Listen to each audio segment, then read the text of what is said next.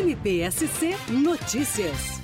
O Ministério Público do Estado de Santa Catarina, a partir de uma representação trazida ao conhecimento da 22ª Promotoria de Justiça da Capital, via ouvidoria, apontando a existência de risco de queda de talude de solo e rocha sobre os imóveis localizados na rua Doutor Heitor Blum, bairro Estreito, Florianópolis, com a possibilidade de gerar grandes danos humanos, sociais e econômicos, depois de realizar diligências, ingressou judicialmente com ação civil pública Pública, com pedido liminar, objetivando que o município de Florianópolis promova a realização efetiva de todas as obras necessárias à integral eliminação dos riscos detectados no laudo geológico de urgência elaborado pela própria Defesa Civil do município, bem como, caso necessário, eh, promova a remoção dos moradores que se encontram nos imóveis localizados na área sujeita ao risco iminente de deslizamento e desmoronamento apontados no referido laudo.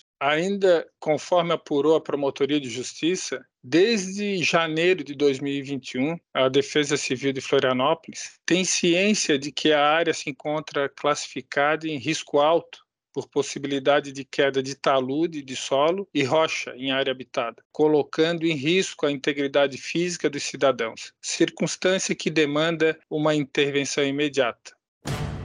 MPSC Notícias, com informações do Ministério Público de Santa Catarina.